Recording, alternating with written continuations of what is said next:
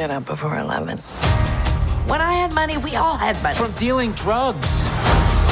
It was a little pot, maybe some hash. There was cocaine. Well, that was much later, and I did it. I didn't sell it. Oh, wow. Okay, calm down. High Desert follows the life of Peggy, an addict who decides to make a new start and makes a life changing decision to become a private investigator.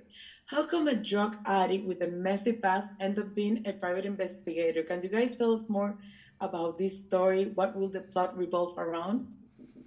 Yeah, I mean, you know, Patricia plays this kind of like wild, free spirit, zany, crazy character uh, named Peggy, who is our older sister, and uh, she's continually, uh, from since we were kids, put us in some um, pretty cr- crazy situations.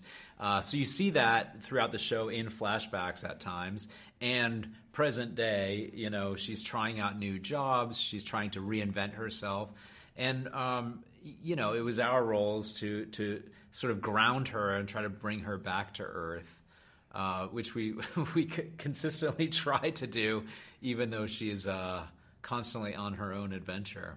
Oh wow! Okay, calm down. Good comes from bad, but I need that thing that I've always missed. You got some oxy. No. And I think Peggy also having, you know, this addiction, you know, it, it's sort of synonymous with lying and yeah. hiding and secret keeping and i think peggy is a master at you know manipulating people and and and that is is really sort of her angle into this private investigator world is she almost manipulates the the boss into hiring her right, and right. and you know sort of selling herself as somebody who's capable of doing this and yet her skill set through you know through her addiction um, it, it, it, suits it perfectly. Right. So, um, you know, I keep saying it's like just because she's made some bad decisions doesn't make her a bad person. So maybe this skill set will serve her better, getting paid for it and having a job, right? Yeah. I'm a private investigator now.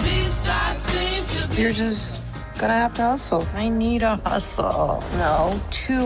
And Christine, you play Diane, and Keir O'Donnell, you play Stewart. Can you guys describe the personality about your characters? Play the baby baby of the family, the baby brother, and um, I think you know what comes with that is is this sort of uh, hey, don't forget about me kind of feeling. Um, but at the same time, he's he's looked at his older sisters, I think, for guidance. Although he hasn't had much of a good role model from Peggy uh, specifically, so he's gone the counter opposite way, which has made him very sort of pragmatic, stuck in the mud, kind of the, on the straight and narrow. Um, and I think Diane is sort of like stuck in the middle, right? I mean, yeah, and I think Diane and, and and Stewart really, you know, they had families of their own and mm-hmm. they i think probably stayed closer to yeah. each other because they their lives took similar you know paths whereas peggy and, and our mother were were so close. And now she's lost you know this this you know her her her mom and our mother but we're grieving yeah. it very differently. I mean yeah. she's really feeling it and she's lost. And and you know and of course we're coming in telling her how it all has to work you know on paper. And yet all she really wants is for us to reunite and bond. And so i think everything she does in the course mm. of the series is really you know looking for our approval and looking to reconnect with us. So you know her intentions are good. It just she just That's goes so, like, about sad, them but sweet as well yeah sort of i guess like family yeah exactly. What what are you looking at? Get out of here